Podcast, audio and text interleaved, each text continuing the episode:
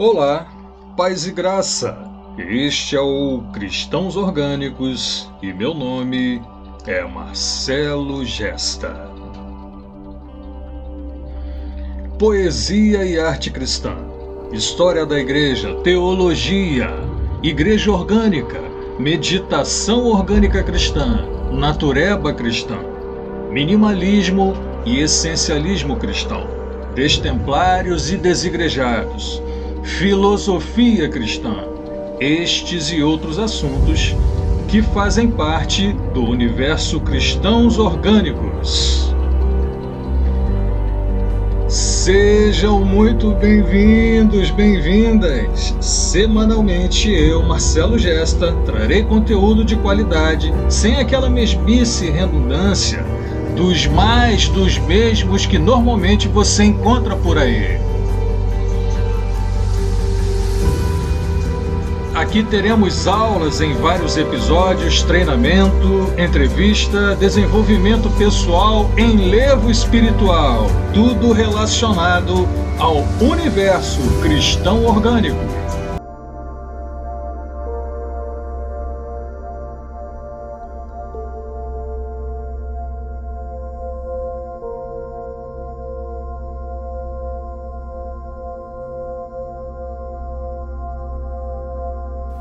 É sobre igreja. Nós vamos fazer aqui uma playlist de pequenos vídeos que vão começar do mais simples para o mais complexo sobre eclesiologia, a doutrina da igreja. Então, nosso papo começa aqui sobre igreja dentro da parte da teologia sistemática que se chama eclesiologia, a doutrina, o estudo, as concatenações sobre o que é igreja. Bom, eu vou levar em consideração aqui que a teologia ou as teologias no nosso meio, igreja brasileira, já é algo praticamente quase dado. Então nós temos teologias católicas, nós temos teologias protestantes, teologias evangélicas, nós temos teologias é, é, é, de igrejas ortodoxas de rito bizantino, é, é, cópita, enfim. Assim como existem vários tipos de cristianismos dentro do cristianismo, nós temos vários tipos de teologias cristãs dentro da teologia em si. E nós temos eclesiologias no meio das diversas denominações cristãs que existem pelo mundo e que existem aqui no Brasil. Bom, é, qual foi a primeira vez que esse termo igreja é usado? Foi dentro das Escrituras Sagradas? Foi dentro do Antigo Testamento? Dentro do Novo? Quando é que isso começa? Não foi dentro da Bíblia a primeira vez que se usou o termo eclesiologia? Então, coisas como essas nós vamos estar tratando daqui para frente até chegarmos às realidades, às práticas, aos empreendimentos é, que tratam de igreja brasileira, seja é, referente à história da igreja do mundo, seja referente à história da igreja do Brasil, seja referente à história e às questões eclesiológicas da sua denominação, do seu grupo eclesial. Bom, normalmente é, o conceito se tem imaginariamente no universo evangelical e protestante brasileiro é esse que vocês encontram, por exemplo, nessa música muito conhecida dessa cantora evangélica, que diz o seguinte: vou botar aqui um trechinho para nós entrarmos em nossas concatenações. Eu tenho um amor muito grande por essa canção, porque ela toca no meu coração. Eu queria que todos vocês também sentissem a presença de Deus aqui neste lugar, louvando a Senhor comigo. Eu quero ouvir a voz de vocês. Igreja pequena.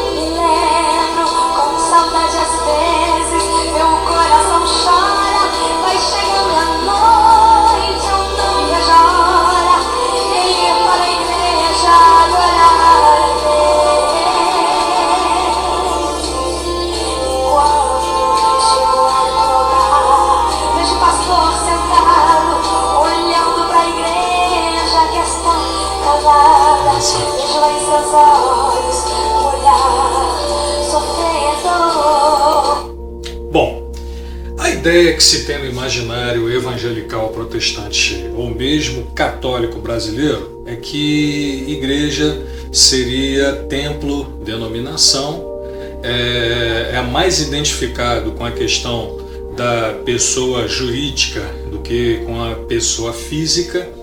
E, mas, enfim, qual é a primeira vez que se encontra nas escrituras sagradas o termo é, igreja? Bom, aqui em Mateus, capítulo 16, versículo 18, diz assim: essa é a primeira vez que aparece nas Escrituras Sagradas e usada justamente pelo Senhor Jesus Cristo o termo igreja. E diz ele o seguinte: Pois também eu te digo que tu és Pedro, e sobre esta pedra edificarei a minha igreja, e as portas do inferno não prevalecerão contra ela. Independente do conteúdo que tem dentro desse fragmento de Bíblia, que é o versículo 16, versículo 18, capítulo 16 de Mateus, Dentro desse fragmento é que aparece o termo e sobre esta pedra edificarei a minha igreja. Mas vamos lá.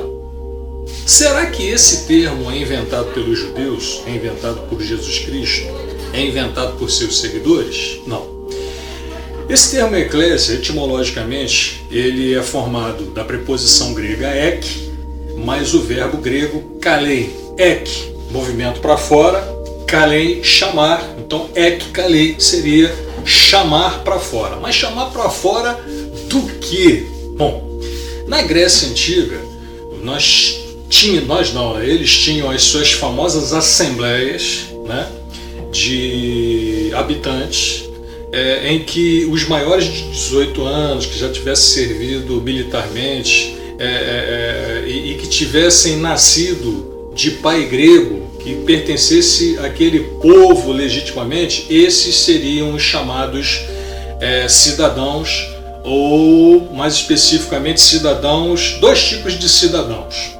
Você tinha o chamado cidadão politicós, que era o politicós? Era um indivíduo homem, né, que fazia parte da comunidade grega, e dentro dessas características que eu citei aqui rapidamente, incipientemente agora, ele participava dos problemas do seu povo, dos desafios, é, é, das festas, opinando, votando, indo contra, a favor, elegendo alguém ou é, angariando é, status para que fosse eleito para alguma função dentro do seu povo. Então, esses cidadãos que participavam dos, é, dos assuntos né, adequados e referentes ao seu povo eram chamados de cidadãos politicóis. E os cidadãos que não participavam de nada, que objetivavam apenas os seus interesses próprios, não tinham interesse nos assuntos da sua comunidade, não queriam opinar, não queriam se envolver com o um problema, enfim, esses eram chamados os idiotés. Então, o idiotés era um tipo de cidadão grego que não participava dos problemas e das soluções da sua comunidade, e o politicós era aquele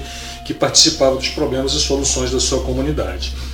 Essas pessoas, é, os politicós, mesmo para os chamados idiotés, havia um tipo de reunião onde todo mundo era chamado para fora dos seus afazeres, para fora das suas residências, para fora do seu cotidiano, para que viessem para essa pública, nas chamadas ágoras, e discutissem ali né, é, essas questões referentes ao seu povo, à sua comunidade. Então, esse chamado, essa assembleia solene para se participar daquelas é, discussões eram chamados de ek kalei, os chamados para fora. E que mais tarde essa palavra ela vai evoluir até se tornar a palavra igreja. Mas existe um tipo de assembleia solene mais antiga, talvez, que é, é, as eclésias gregas, que era a chamada Kaal israelita.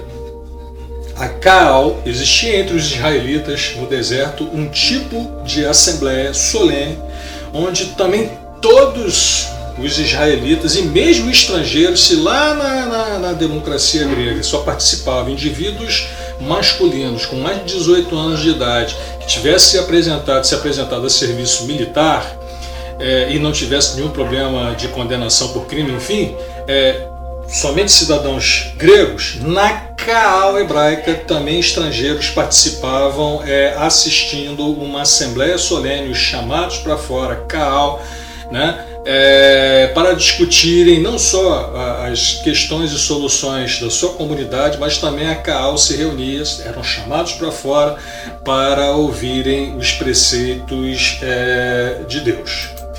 É, então você vê que quando Jesus ele vai usar esse termo igreja, ele não está inventando algo novo. Ele está querendo dizer com isso que ele vai fundar uma comunidade ele vai criar um tipo, entre aspas, de instituição. Quando estou falando aqui instituição, não é cimento, tijolo, parede, denominação, mas ele está criando aqui algo que é único na história da humanidade, que é, entre aspas, único na história da humanidade, do céu e do inferno, que é uma comunidade de salvos.